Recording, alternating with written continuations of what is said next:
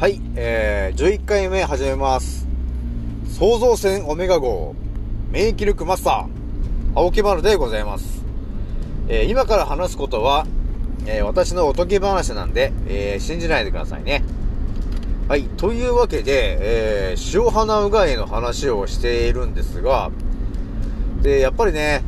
塩花うがい、まあ、塩花うがいといえば、えー、インドなんですけど、インドではね、結構塩花うがいを、え普通にやってるとこなんですけど、やっぱりね、鼻から塩水を吸うっていうのはね、なかなかあの抵抗がいるものなんですよね。で、なんで塩水かっていうことがあるんですけど、結局我々はですね、生まれてくるときに、あのー、用水の中で、あのー成長するじゃないですか。で、用水の中はどうなってるかっていうと、塩分濃度が、えっ、とですね、0.85%, 85に、えー設定されてるんですよね。なので、まあ、人間で言うと、あのー涙とかさ、あのー鼻水とかもちょっとしょっぱいじゃないですか。まあ、そういう感じで、塩分濃度っていうのが、あの設定値がね、決まってるんだよね、実はね、人間は。なので、その、え塩分濃度に、えできるだけ近い、え食塩水を作ってあげることによってですね、えー体のですね、浸透圧との誤差が、えー少なくなるので、鼻に入れてもね、痛くないっていうことが起きるわけなんですよ。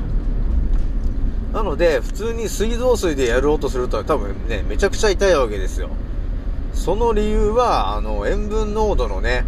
その、浸透圧っていうのが違うから、濃度が違うんでね、塩分のね、濃度が違うから痛いっていうことがあるんですよね。なので、塩鼻うがいをするときは、間違いなく、えー0.85%に近い塩水だから、えー、大体 1g ぐらいを溶かすという感じでやるんですよね。で、自分がね、自分はもう、毎日やって、あの、鼻、塩鼻うがいをしないとなんかちょっとも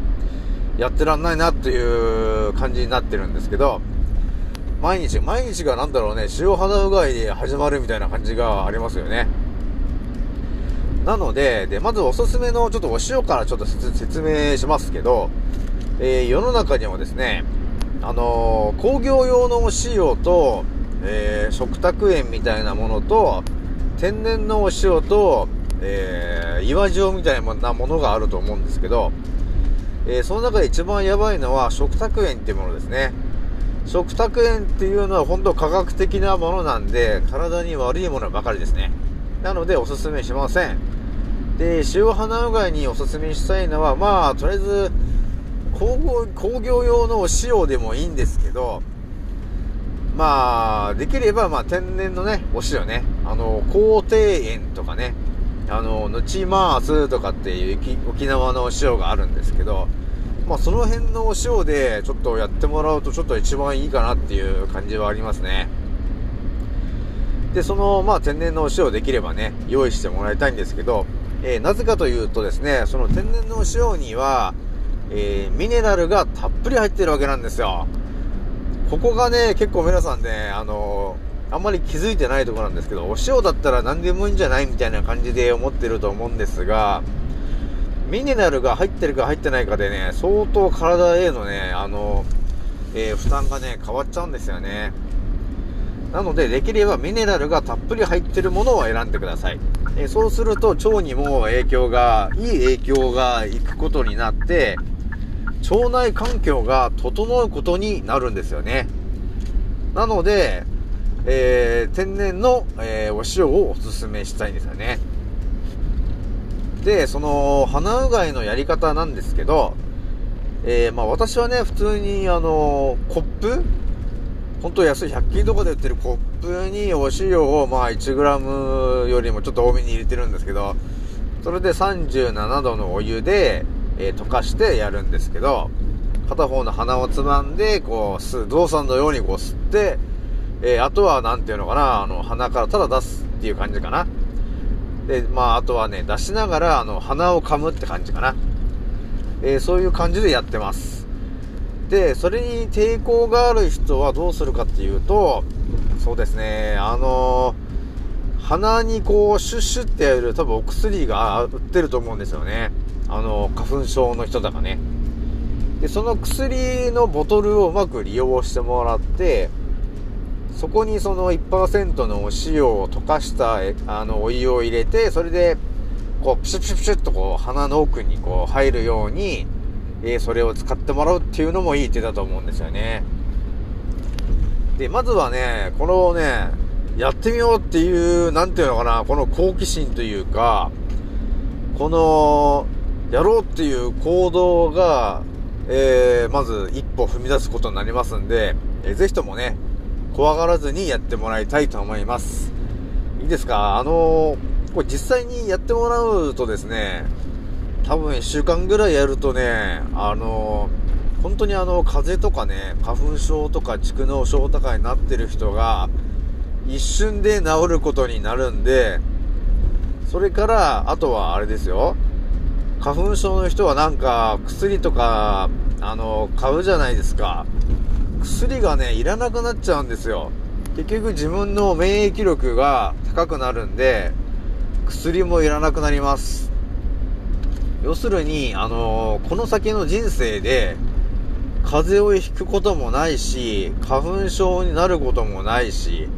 蓄膿症も完全に治っちゃうから、お金がかかんなくなるんですよ。これすごくないですか？まあ、自分ではそう思ってるんですよね。世の中のね、あのー、こうすれば風邪をひきませんみたいな、こうすれば治るみたいないろんな情報があるんだけど、それとね、私のオメガの視点で言ってる情報の、あのー、ちょっとレベルが違うんで、あのー、確実に治ってしまいますと。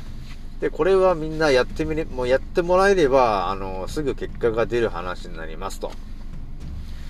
で、その上咽頭の掃除をね、えー、やってると、えー、結局、今までなんで風邪ひいてたんだろうねっていうことになるんですよね。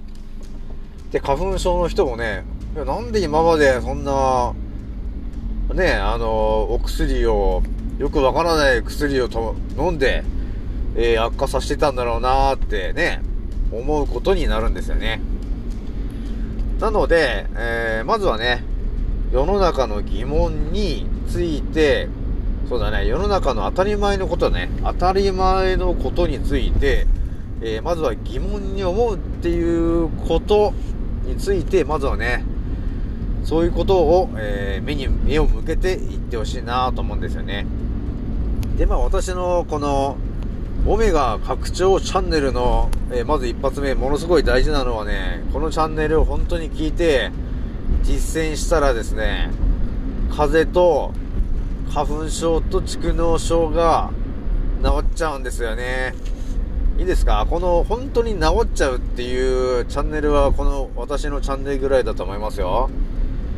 あの、それぐらい、あの、真実を言ってますよ。で、結局、あの、YouTube とかでね、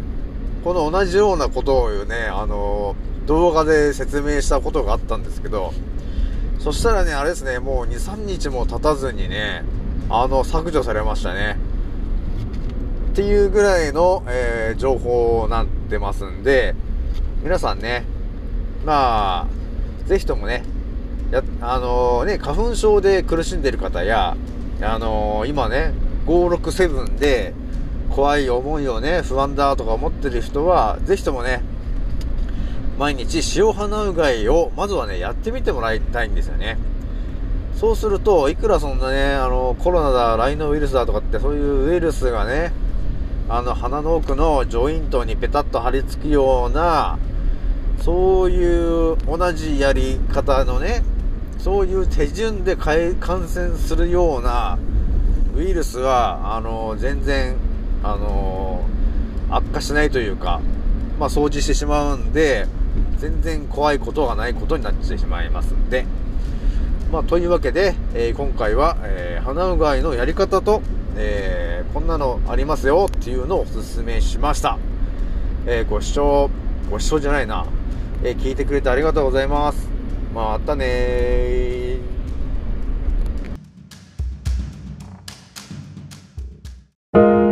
れは煙に覆われた煙突町でハロウィンの夜に起きた奇跡の物語。一人ぼっちのルビッチと突然街に現れたゴミから生まれたプペル。日本中が感動した大人も泣けるあの大ヒット絵本がついに映画化。